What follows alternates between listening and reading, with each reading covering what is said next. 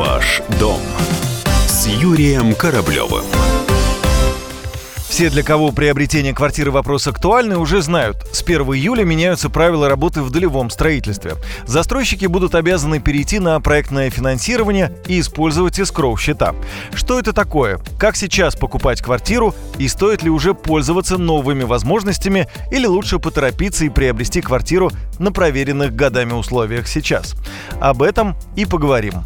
Человек, приобретающий квартиру на стадии строительства, как и раньше, будет заключать договор участия в долевом строительстве строительстве. Только в отличие от действующих сейчас правил, дольщик будет перечислять оплату не застройщику, а на искроу счет в банке. Если речь идет об ипотечной сделке, то деньги из банка тоже перечисляются не застройщику, а остаются на специальном счете. Что будет с ценами? Чиновники из правительства и большинство экспертов говорят, что стоимость жилья повысится. Кстати, сказать уже повысилась. Это связано с тем, что себестоимость строительства квадратного метра жилья может вырасти примерно на 10%. Применение скроу-счетов увеличивает кредитную нагрузку застройщиков, так как они не смогут распоряжаться деньгами дольщиков напрямую и вынуждены брать средства на строительство в банке.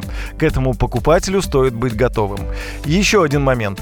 Покупателям квартир, которые собираются воспользоваться материнским капиталом, сертификатом на улучшение жилищных условий, военной или детской льготной ипотекой, следует учесть, что пока на эскроу-счетах это сделать невозможно.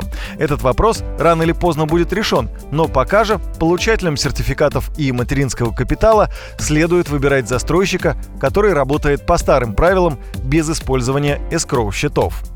Новый механизм минимизирует риски дольщиков при покупке квартир в строящихся домах. Раньше люди оказывались один на один со своей проблемой, когда застройщики по каким-либо причинам не завершали строительство. Теперь на рынке появляется, пусть и дорогой, механизм защиты дольщиков.